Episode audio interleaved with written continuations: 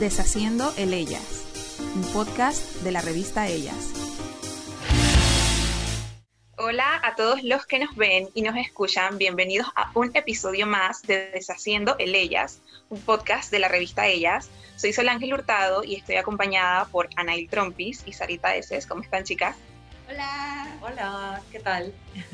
Paola Jean nos está apoyando como siempre en la edición y grabación de este episodio. Hoy vamos a hablar acerca de los influencers y la taquilla.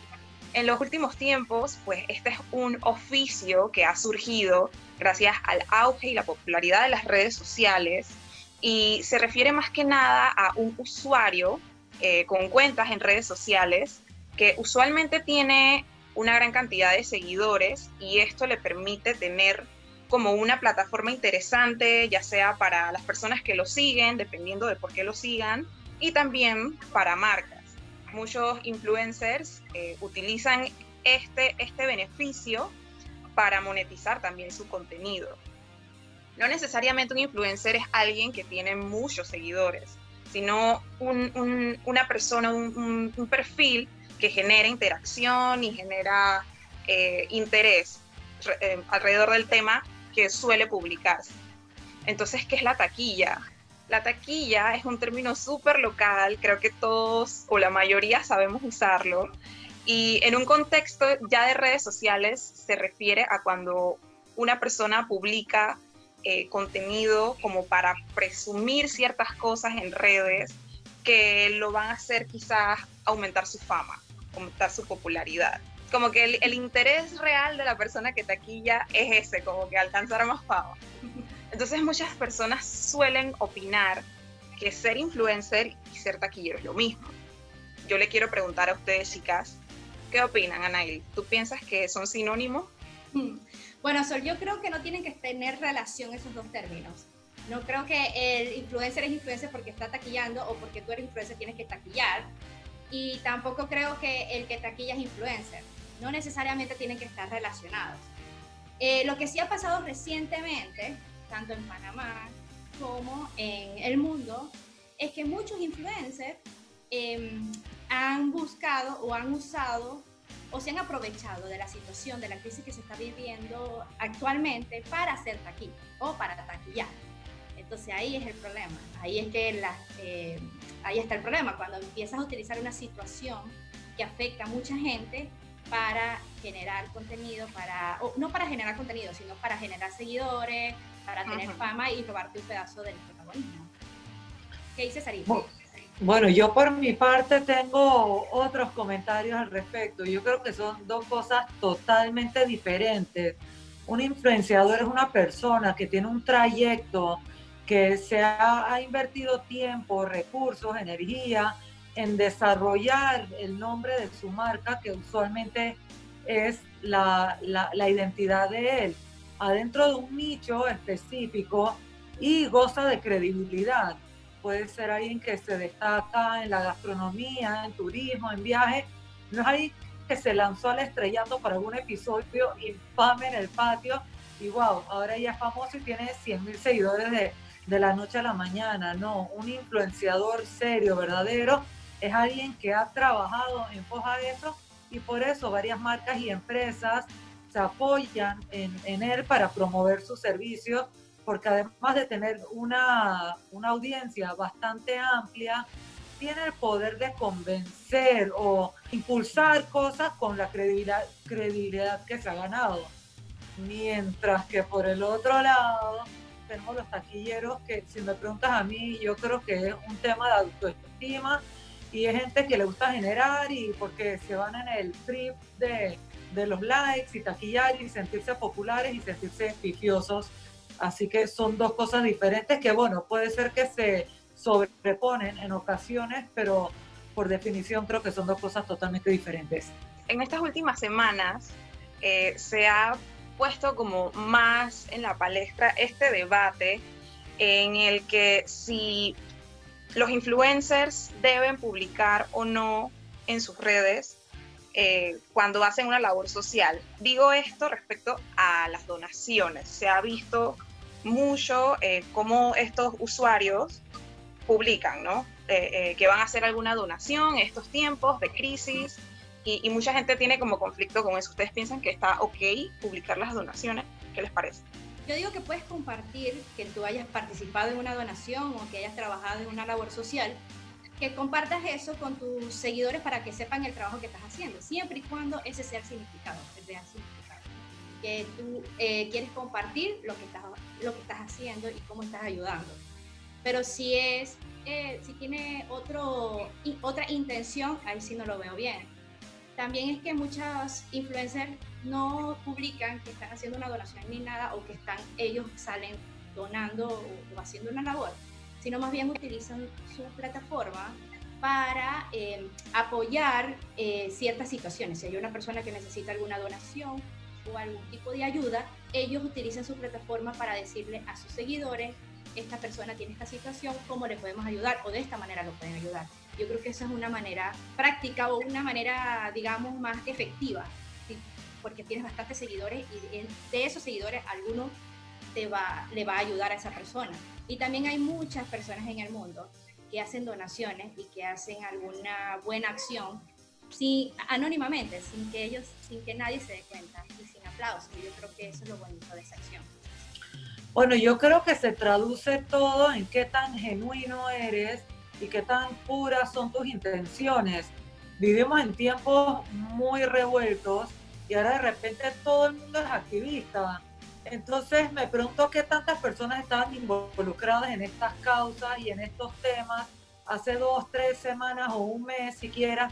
Y no estoy diciendo que uno no tiene la posibilidad de educarse, aprender y tratar de hacer una diferencia, pero eh, hay que ser genuino. Si es algo que de verdad te mueve, algo que de verdad te interesa, por supuesto, hazlo inspira a los demás, pero no lo hagas nada más para figurar y para ganar likes y para tirártelas, ¿no? Como dicen la gente más joven hoy en día. Yo creo que los influenciadores tienen, un, tienen una responsabilidad, la verdad. Y no es solo mostrar fotos en lugares pifiosos, mostrando una camisa, mostrando un carro. Es si un por ciento de todos los seguidores que tienen se inspiran en ver lo que hacen, para invitarlos, por supuesto, que compartan toda la labor social que hacen, pero eso sí, ojo, haciendo énfasis en la labor social y no en ellos como protagonistas, porque eso sí me choca, a mí no me gusta, van y sí, el selfie, esa no es la idea, si quieres, muestra lo que estás haciendo, pero el foco de lo que estás haciendo es la causa, no eres tú. No trates de, de poner la cámara sobre ti, que eso es lo que siento que es lo que muchos influenciadores fallan y se equivocan y eso es lo que choca y cae mal. No, o sea, a mí el tema de publicar o no las donaciones no me parece, no podría decir si está bien o mal, pero sí puedo decir eh, que me choca un poco, respecto también, es un poco parecida a la opinión que tiene Sarita, me choca cómo se hace, o sea, cómo se publica, qué es lo que publicas. Eh, veo que muchos están eh, yendo a estos lugares que están en situaciones de, de pobreza, están en situaciones aún más difíciles y van a entregar una donación, pero le ponen una cámara, un selfie, para tomar un selfie a la persona a la que le estás entregando la ayuda desinteresada, entre comillas.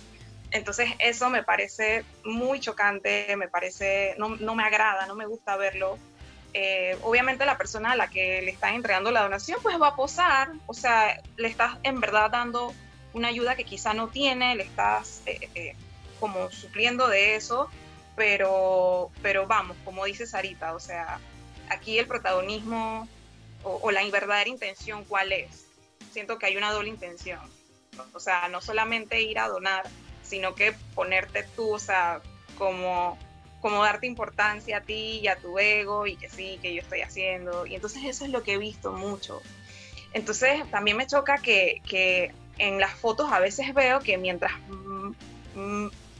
más precario sea el lugar o la esquina donde vas a tomar la foto, o también el físico de la persona, sus rasgos, eh, mientras más rasgos indígenas tenga o más oscura tenga su piel, ahí entonces tú eliges hacer la foto. Y es como dices, o sea, vas a hacer la donación, pero pensando, como viendo, que, ay, sí, aquí está bien para tomarme una foto.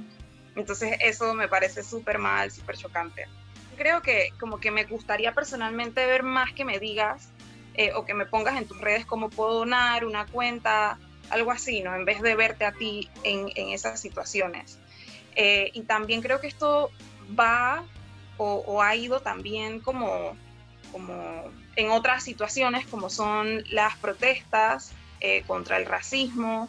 Se ha visto mucho en redes sociales eh, contenido de influencers respecto a este tema. Muchos, o sea, se han salido videos de ellos eh, posando cuando están los disturbios detrás, cuando hay un local vandalizado detrás, cuando está la gente detrás gritando por una lucha que tiene muchísimo tiempo y muchos han ido allá a tomarse una foto para redes en tacones. O sea, un montón de cosas, a veces como que me abruma, pero, pero sí, no, a veces la manera en la que se hace en cuanto a las donaciones no me, no me gusta. Bueno, tú sabes que las redes sociales es un mundo de fantasía, ¿no? Es el mundo donde todo el mundo es como quisiera ser. Uno pone, se proyecta todo bonito, de fantasía, hermoso.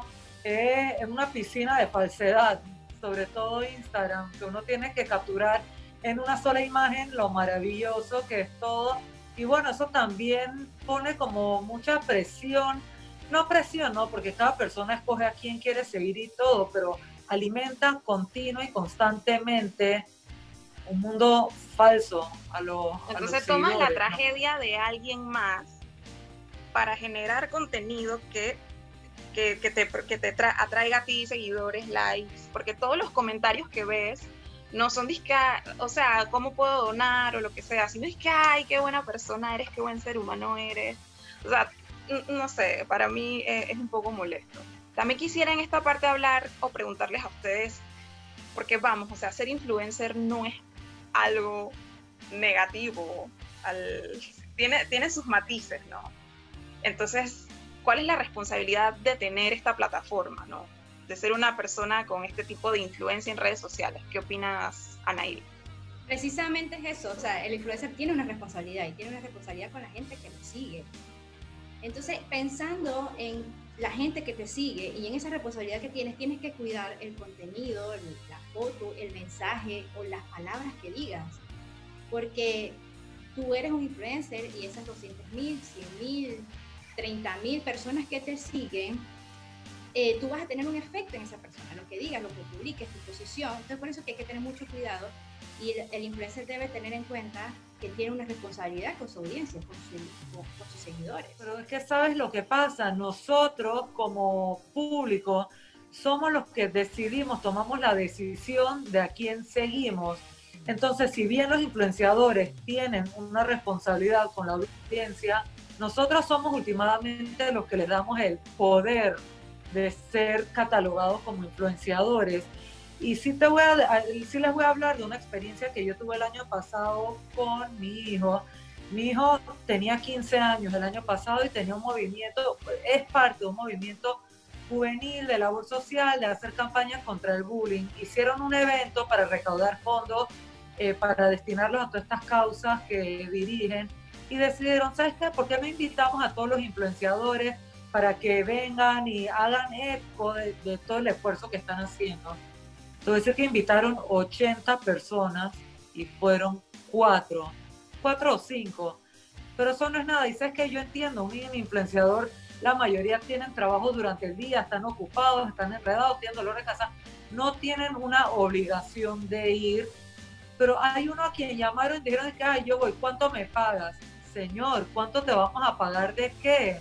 Esto es algo, es algo, una labor social, es tu oportunidad de devolverle un poquito a la comunidad todo lo que tú has recibido.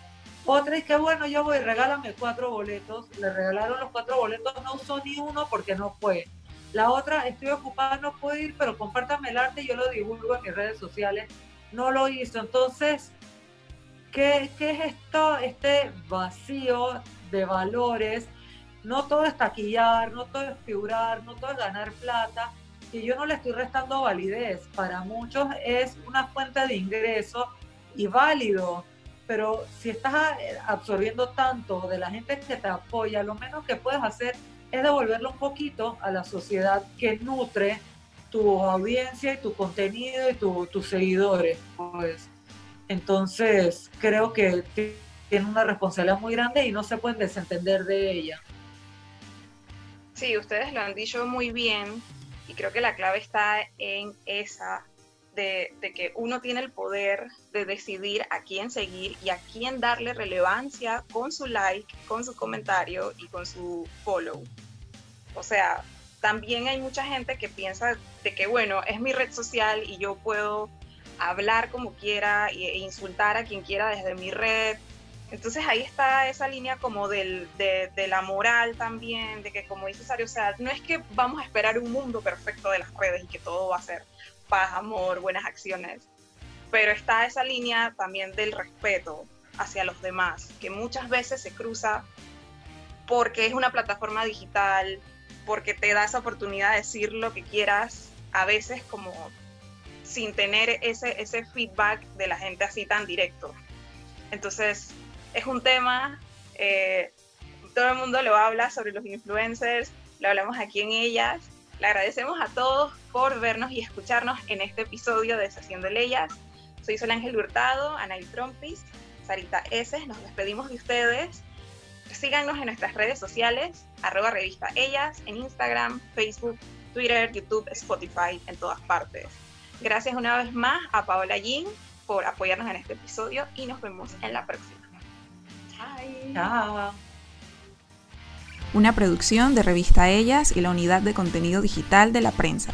Edición y grabación Paola Yin.